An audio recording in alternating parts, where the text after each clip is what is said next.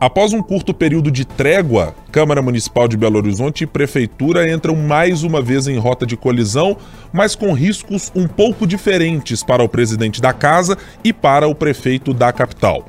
Para falar sobre um assunto nacional, o ministro Cristiano Zanin, indicado pelo presidente Lula, já abriu seus primeiros votos na corte, recebendo uma saraivada de críticas, principalmente da esquerda.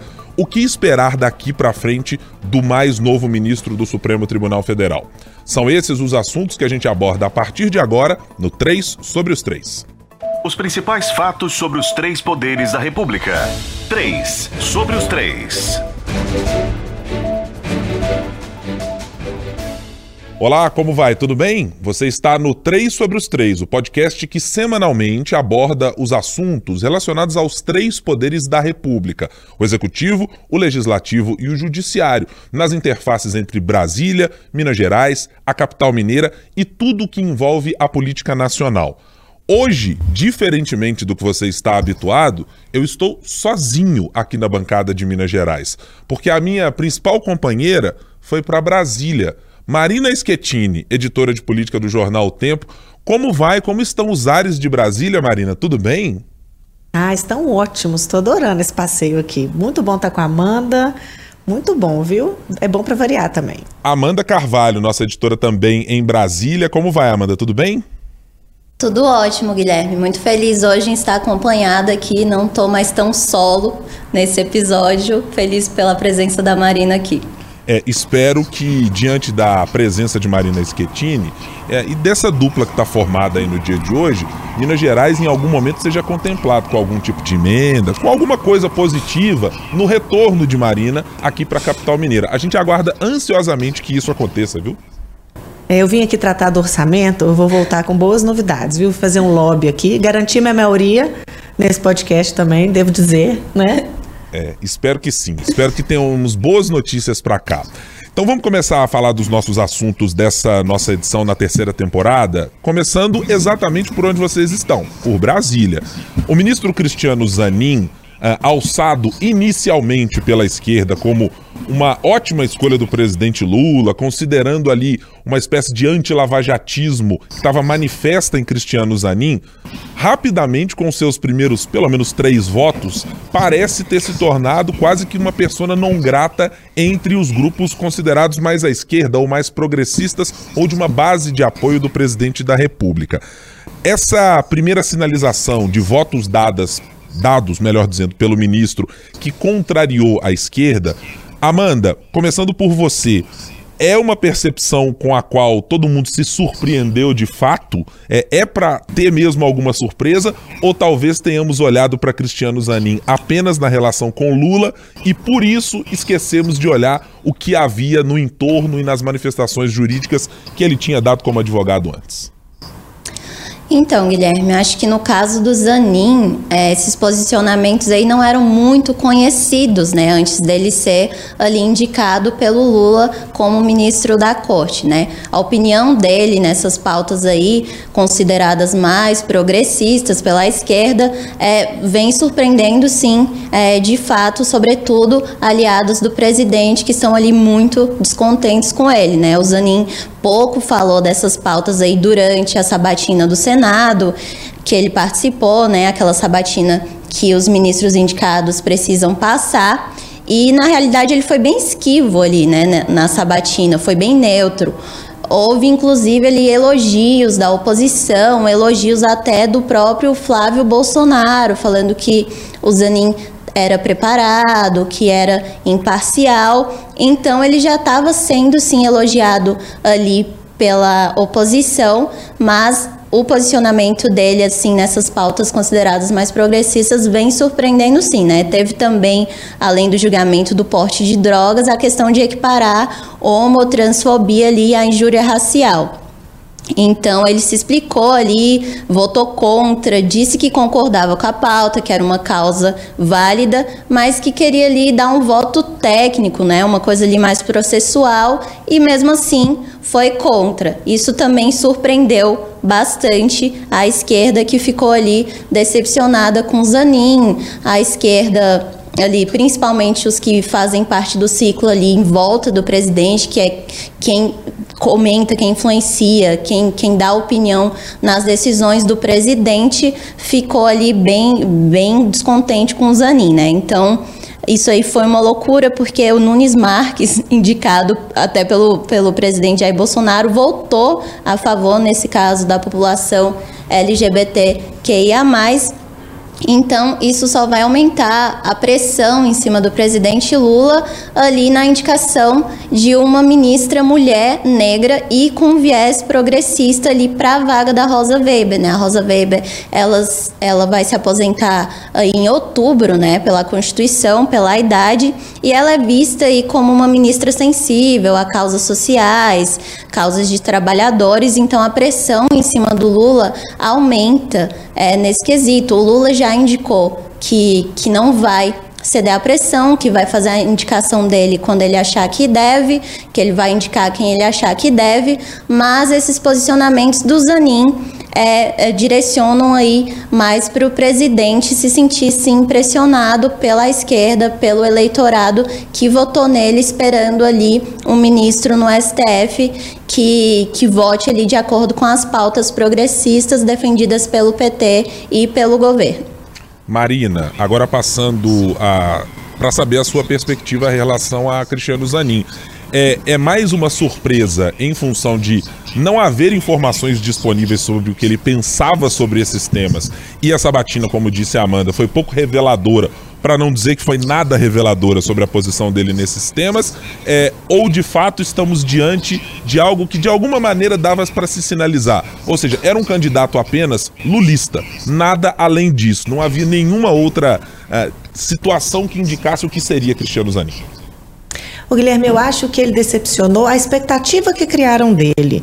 O Zanin nunca foi progressista, ele nunca defendeu nenhuma pauta progressista. Como a Amanda bem disse, na sabatina, se ficou alguma coisa clara, é que ele estava se esquivando de tratar desses temas. E eu acho que a gente precisa pensar numa coisa que é muito importante. A indicação do Lula seguiu que critério? Não foi nenhum critério. O Zanin nunca foi petista, ele nunca defendeu nada petista. Criou-se essa expectativa porque foi uma indicação do Lula. O Lula é de esquerda. Na verdade, inclusive, como a Amanda bem lembrou, ele saiu impressionando muito positivamente os senadores mais conservadores. Isso já era um sinal. A gente chegou a conversar disso na rádio, né? a gente chegou a discutir isso internamente. Então, criou-se essa expectativa por isso. E o critério foi pessoal. O Lula deixou muito claro: essa indicação é minha. Eu vou fazer essa indicação. Não foi um critério partidário, não foi um critério nenhum daqueles outros que a gente viu, o Lula já chegou a indicar ministros que ele sequer conhecia. E a avaliação dentro do governo é que isso não deu certo. Então ele tem medo de traições. Então ele deixou muito claro, ele nem esconde isso, que ele está levando critérios pessoais, de confiança, aquela história do telefone, né? O ministro que eu consegui ligar para conversar é, com ele. Então foi uma escolha pessoal. Eu acho que a gente está se surpreendendo com o que a gente esperava que fosse, não com o que realmente é. E sobre o Lula, eu acho que ele não está sendo pego de surpresa. Muita gente está dizendo que ah, o Lula também está surpreendendo o Lula, o Lula agora foi traído pelos Zanin. Não, o Lula conhecia o Zanin. Se tem alguém que conhecia o Zanin, era o Lula. O Lula sabia quem ele estava indicando. E a impressão que fica, pelo menos para mim, assim, é que ele não se realmente não se importa por isso. Ele tendo alguém que ele confia, é isso que basta.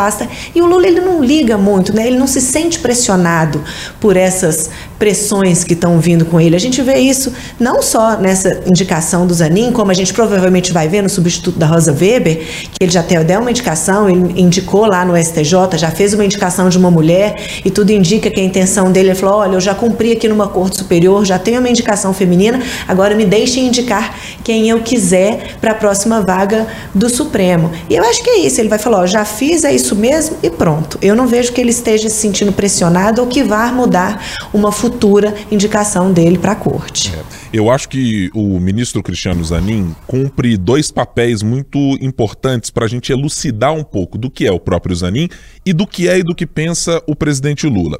Primeiro, sobre a perspectiva de Zanin, eu acho que uma coisa que precisa ser muito levada em conta é: quando você está numa sabatina, numa tentativa de se apresentar para senadores, você precisa contar com o voto de todos eles, à direita, à esquerda e ao centro.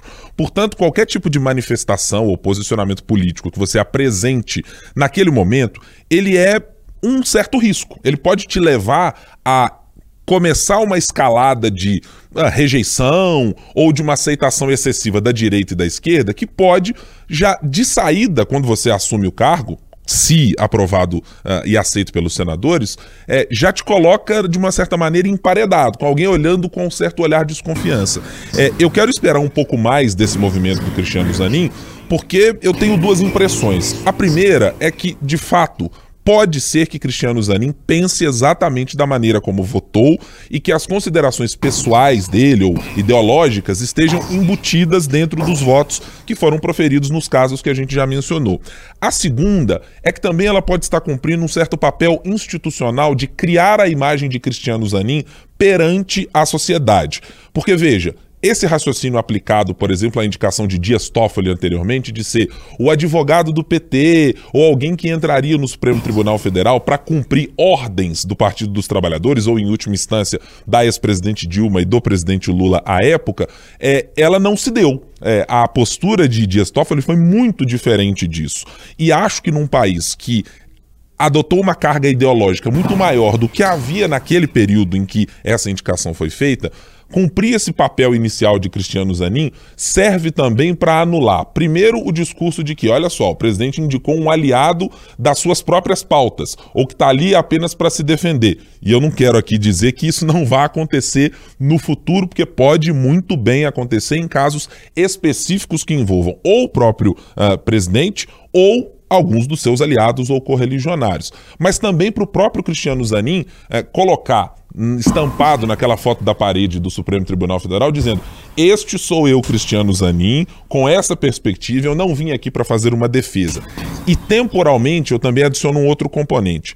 É, Cristiano Zanin vem após uma leva de ministros, e em especial André Mendonça, que é clara e abertamente identificada com todas as posições ideológicas e muito criticadas por uma parte da sociedade, a, a parte, digamos, mais progressista, com o ex-presidente Jair Bolsonaro. E eu acho que claramente ele também está se colocando ali numa tentativa de dizer: olha só, eu não sou como os, os indicados anteriores, Cássio Nunes Marques e o ministro André Mendonça. Então acho que cumpre esse papel. E um segundo ponto, aí para desvelar um pouco do que é o presidente Lula, me parece haver uma compreensão até um pouco deturpada de quais são os pensamentos de Lula sobre estar no campo progressista. É, a única certeza que eu tenho, e já ouvi de outras pessoas dentro do Partido dos Trabalhadores, é Lula é uma pessoa que tem como meta de vida reduzir a desigualdade. A fome para ele é um grande problema outras pautas, outras perspectivas, às vezes de gênero, outras discussões mais profundas levadas à frente por grupos, seja do PT, seja de outros grupos de esquerda, não são nem nunca parecem ter sido a prioridade dele. Portanto, imaginar que um indicado é, de, do, do presidente Lula fosse alguém com ideias e, e, ressaltando, é uma indicação pessoal, ele diz, é minha, matou no peito e diz que aquela era uma indicação ligada a uma decisão pessoal dele, não me parece também fazer sentido com a realidade de que ele indicaria alguém muito à sua própria esquerda da maneira que ele raciocina sobre as coisas. Marina. É, uma coisa que você me falou e me chamou a atenção também. Essas decisões do Lula, né? O Lula é um político experiente, é um político acostumado com essas, essas articulações. E ter alguém também que circule ali no eleitorado, né? Que agrade o eleitorado mais conservador, não é uma jogada ruim para o Lula, né? Pode trazer benefícios para ele também. Então, acho que isso tudo aí entra nessa conta do Lula. É, eu concordo com você, Marina. Acho que fazer, estando num cargo em que você tem a garantia de que por muitos anos terá de dialogar com ideias e perspectivas diferentes do governo de ocasião, afinal de contas, Cristiano Zanin ficará enquanto Lula passará. Né? Possivelmente, se não houver uma próxima candidatura, Cristiano Zanin estará como ministro do STF para julgar pautas de governos ou diferentes ou é, da mesma linha ideológica. Né? Por isso, acho que a gente ainda vai ter muito pano para manga para observar melhor o que será Cristiano Zanin e como essa relação, é, que parece muito turbulenta nesse primeiro momento com a esquerda, se dará. Queria aproveitar agora para a gente puxar um pouco as coisas aqui para o meu lado, afinal estou sozinho nesta bancada no dia de hoje, para tratarmos sobre Câmara Municipal de Belo Horizonte e Prefeitura. Porque nas últimas semanas chegamos a ter talvez aí no máximo uns 10 dias do que parecia um certo hiato e um, uma trégua. Olha, o prefeito de Belo Horizonte, Fuad Noman, trocou seu secretário de governo, as falas eram um pouco menos acaloradas, vindas da Câmara Municipal, mas eis que os movimentos mais recentes do grupo que abraçou a gestão Fuad, nomeie-se o grupo chamado Família Aro, foi até o momento, o principal responsável para dar o que pode ser, talvez, para o futuro, uma espécie de tiro de misericórdia no presidente da Câmara Municipal. Ou o momento em que talvez ele está mais emparedado e com maiores dificuldades políticas de ser o protagonista da sua própria história dentro da Câmara Municipal. Se alguém nos perguntasse há um mês como estariam o prefeito de Belo Horizonte e o presidente da Câmara, a gente talvez julgasse que os papéis fossem inversos. Dificuldades apenas para o prefeito, presidente da Câmara de uma outra maneira.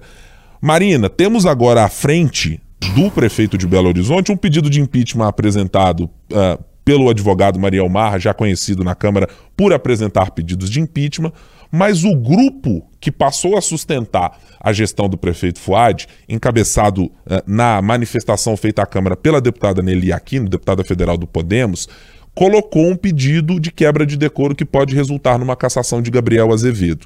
E isso parece tê-lo colocado no movimento mais perigoso para que ele tenha é, alguma maneira de escapar. Teremos nessa sexta-feira a votação para decidir sobre a abertura deste pedido.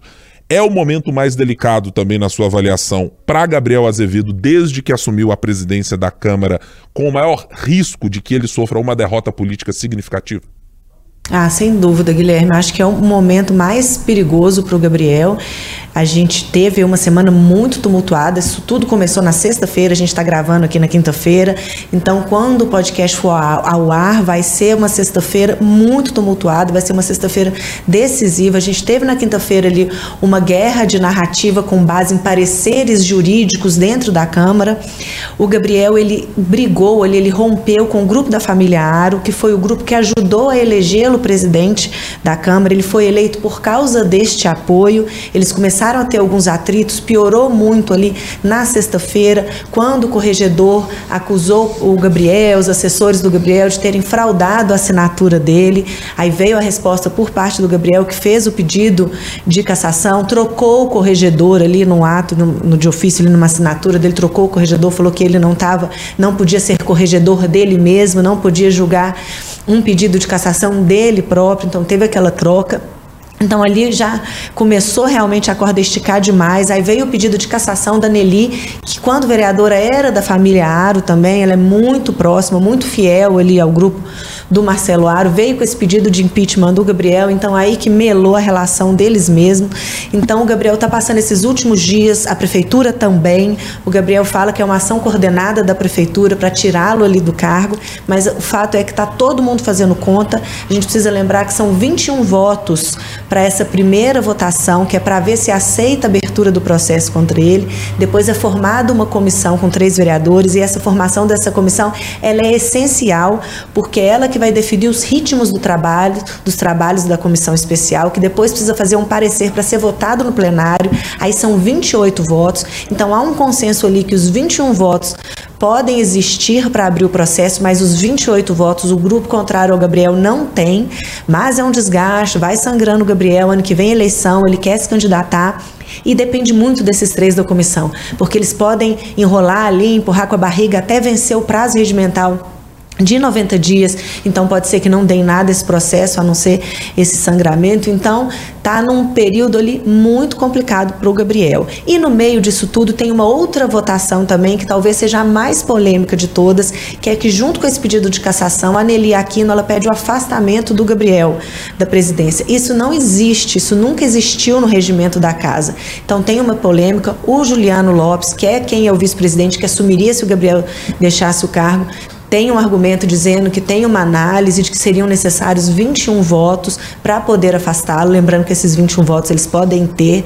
O Gabriel tem uma outra, um outro argumento, ele diz que tem decisões de TJs dos estados, tem decisões de cortes superiores proibindo, vetando que isso aconteça, com o argumento dele que sempre tem um vice querendo tomar o lugar do presidente. Então a gente está nessa disputa. Sexta-feira agora vai ser o grande dia de resolver isso e isso pode ser já um golpe muito forte contra o Gabriel.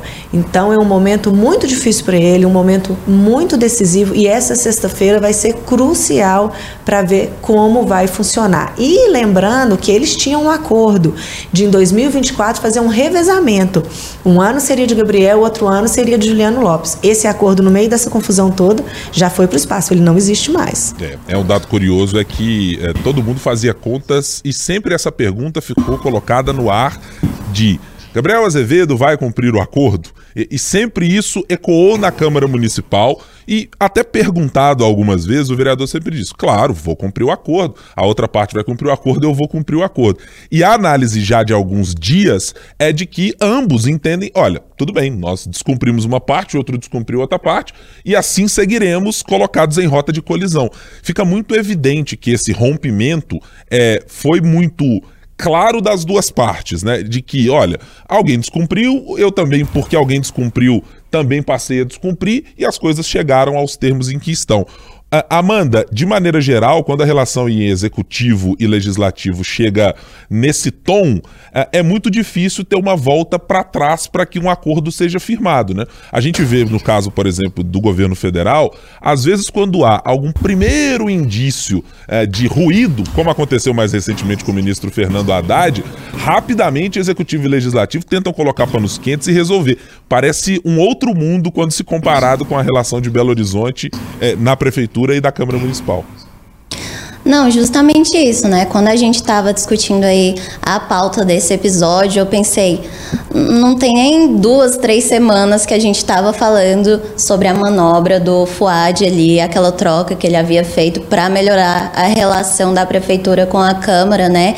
Então tem pouco tempo é, que a gente falou sobre isso, que foi ali um momento em que é, foi positivo, o resultado foi positivo ali. E agora a gente tem essa crise interna, né, institucional que vai exigir foco, vai exigir desgaste energia ali dos políticos. Então, eu fico pensando como fica é, a, a, os avanços da Câmara nisso, né, para a população de Belo Horizonte, como é que ficam as pautas ali é, que vão empacar justamente porque eles vão estar focados nessa crise institucional, porque isso é de fato o que vai sobressair ali nos últimos dias, né? Então tudo muda muito rapidamente, chegou a um ponto aí que é difícil voltar a, a, a pacificar ser como era, então de fato é, é uma coisa assim bem.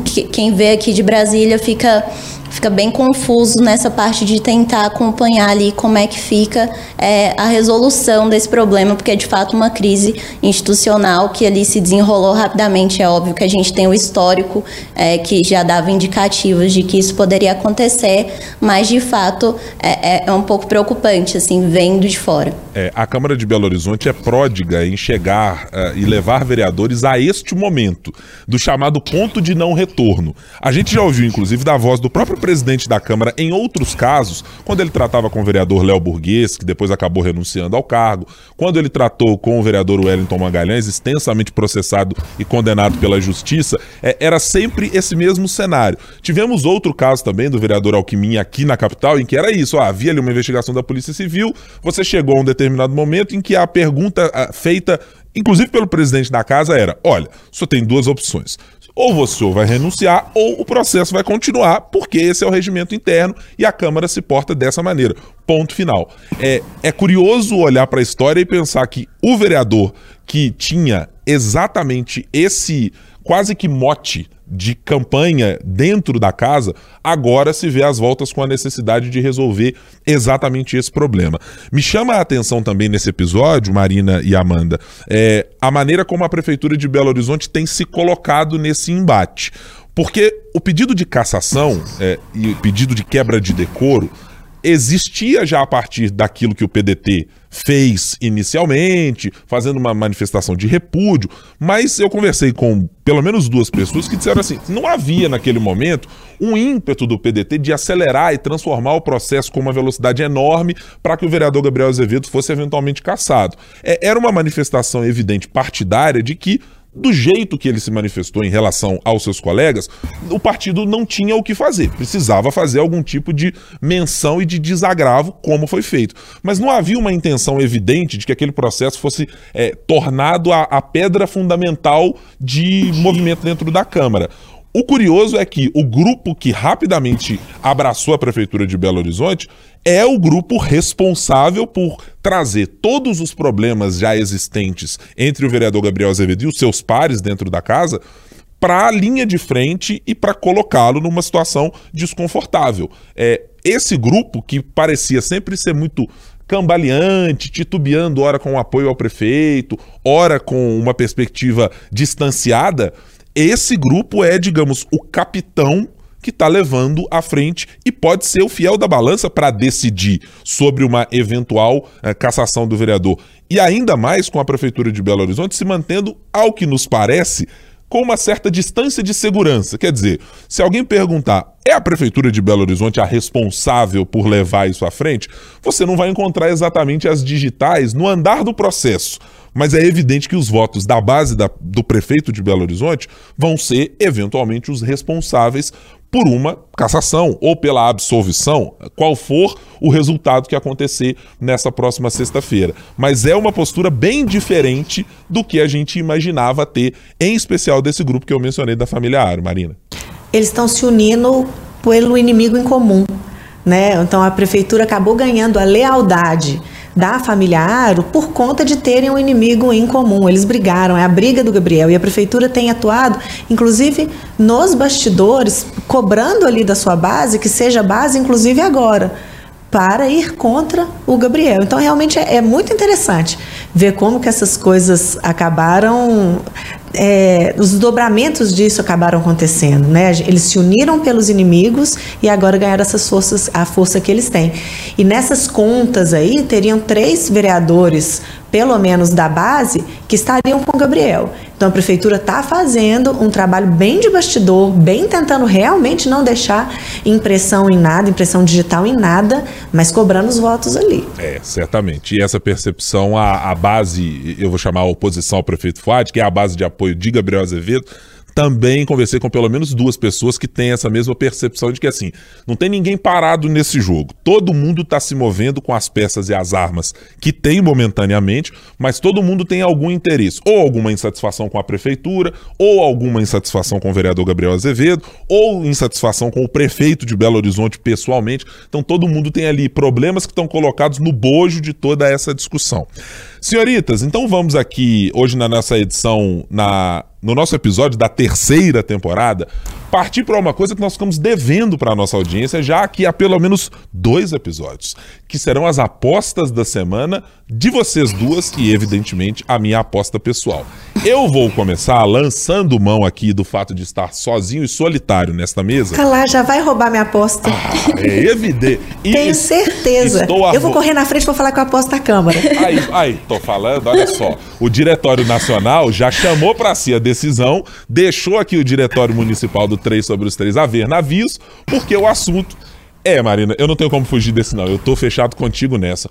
Câmara Municipal e os desdobramentos que virão a partir dessa sexta-feira. É, o nosso querido Renato Alves, hoje de manhã, falou de uma super quinta-feira, com depoimento de CPMI, com depoimentos do ex-presidente Jair Bolsonaro e de outros. Para Belo Horizonte, nós vamos ter uma super sexta-feira com esse movimento da Câmara. Eu tô fechado contigo. Amanda Carvalho, você estará conosco ou a gente vai ter que remover essa sua caneca e tudo mais, assim, se você não vai votar com a maioria? Não é pressão, Nossa, que, não, que tá? singelo, né? Não é pressão, é. não. É assim, é só um Não é pressão. É, imagina. Eu vou com vocês, acho que vai ser uma sexta-feira bem intensa. É, boa sorte para quem vai acompanhar de perto. No que a gente puder ajudar aqui de Brasília, a gente vai ajudar, mas a gente vai estar tá é. acompanhando aí com pipoca na mão aí o resultado. E já uma expectativa, e não só para a semana que vem, mas para as próximas semanas e talvez próximo mês, eu fico pensando também como que vai ser esse relacionamento depois, se o inimigo em comum não estiver mais na jogada. Eu quero ver como vai funcionar família Aro e Fuad, porque por enquanto eles estão unidos com esse mesmo objetivo. Mas eu fico pensando que a gente vai voltar a discutir isso nos episódios futuros. É os ecos anteriores de relações políticas de vários desses grupos que estão no jogo certamente vão começar a ser soprados, aquele zumbidinho no ouvido. Mas e aí? Como é que ficam os acordos que a gente firmou lá atrás? Vão valer para o futuro? Isso a gente vai contar num próximo episódio do 3 sobre os 3. Marina, por gentileza, registre em ata aí tudo que foi discutido com a Amanda, tá? Para que não haja nenhum problema no diretório aqui municipal do 3 sobre os 3. E tô aguardando também os quitutes que virão aí, que eu sei que vocês já compraram tudo, já fizeram as reservas. Eu tô só aguardando, tá? Pra semana que vem. Muito grato pela atenção. É, um abraço para todo mundo. Saudade de vocês aí já, viu, Guilherme? Um beijo. É. Abraço, Guilherme. A gente vai comer um empadão aqui no almoço. Mas boa sorte aí. É, para usar uma gíria de jovens nesse momento, hashtag block na Amanda e vocês. Meninas, boa viagem para você, Marina. Amanda, a gente se fala também na semana que vem. Tchau, tchau. Tchau, tchau. Muito obrigado para você que esteve conosco nessa nossa edição do 3 sobre os 3. Você nos encontra no seu tocador de podcasts ou de música favorito. É só procurar 3 sobre os 3 e assim você vai poder nos acompanhar semanalmente aqui nas nossas discussões sobre Brasília, sobre Belo Horizonte e sobre os três poderes da República. Muito obrigado pela companhia. Tchau, tchau.